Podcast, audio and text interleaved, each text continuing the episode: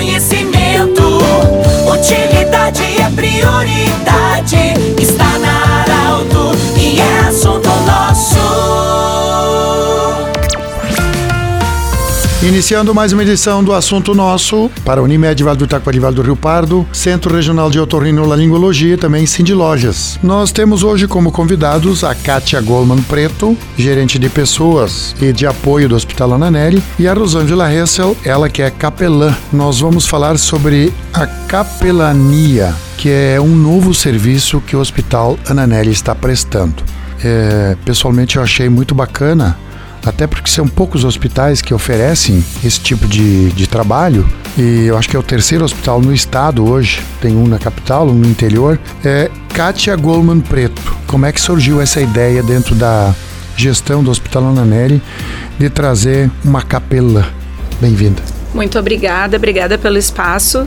Uh, na verdade, esse já era um desejo antigo do Hospital Ananeri, né, que acabou ficando um pouco deixado de lado em função da pandemia, né? Já queríamos ter realizado isso antes da pandemia, tivemos que esperar um pouco devido a todo o contexto. E agora, felizmente, desde o dia 1 de fevereiro, estamos com o serviço de capelania no Hospital Ananeri, disponível para toda a nossa comunidade hospitalar, né? Nossos pacientes, nossos familiares, nossos colaboradores, algo que nos orgulha muito, nos deixa muito felizes, certos também de que outras instituições, a partir desse esse exemplo do Hospital Naneri, uh, se conscientizarão da importância do serviço e levarão também essa, esse serviço para suas instituições também, né? Uhum. Rosângela Hessel, capelã, é, você tinha esse sonho? Como é que você é, iniciou essa participação? Já tinha esse, esse, pensamento de um dia atuar em um, algum hospital? Bem-vinda. Obrigada por essa oportunidade de falar algo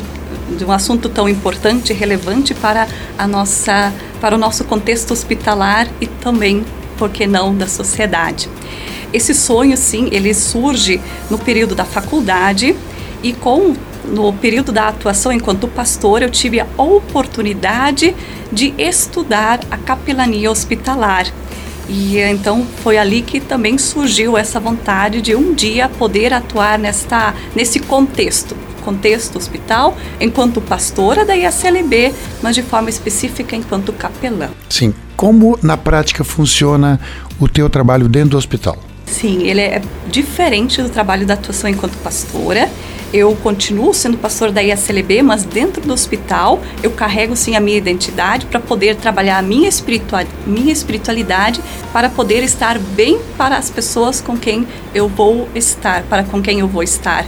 Ou seja, a capelã no hospital, ela não tem uma religião propriamente dito.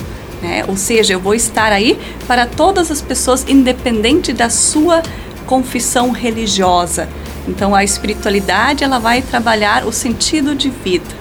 Né? Aquilo que a gente fala antes do diagnóstico, as pessoas já vão trazendo suas perguntas. E se. Na verdade, é, é uma linguagem primária, você dá ânimo para cura, para as pessoas que estão aí, muitas vezes sem expectativa, dá ânimo para cura.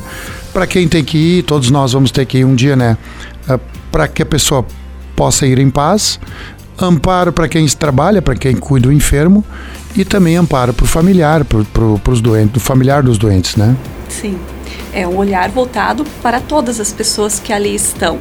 Então, da, da espiritualidade que vai fortalecer a pessoa em meio à doença, que vai dar um novo sentido, apesar da doença, a gente enxerga o ser humano além da doença que ela tem e de ter uma continuidade de vida apesar da doença.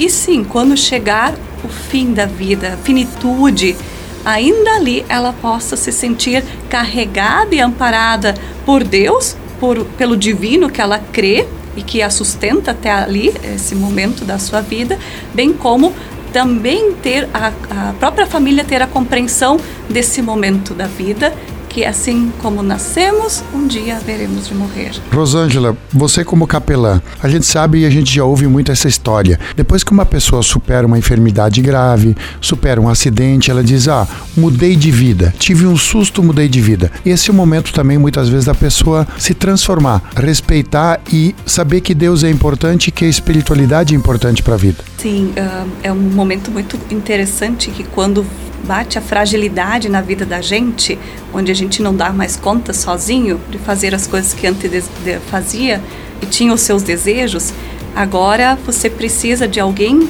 que esteja ao lado e seja um suporte. E a gente se dá conta que, além do suporte físico, pessoal, a gente precisa do suporte divino.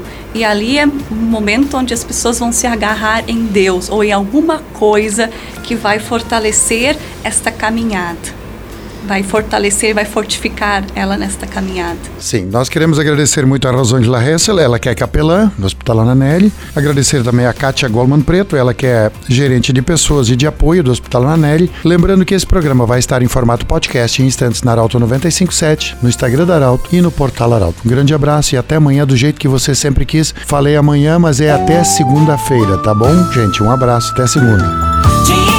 Interesse da comunidade. Informação gerando conhecimento.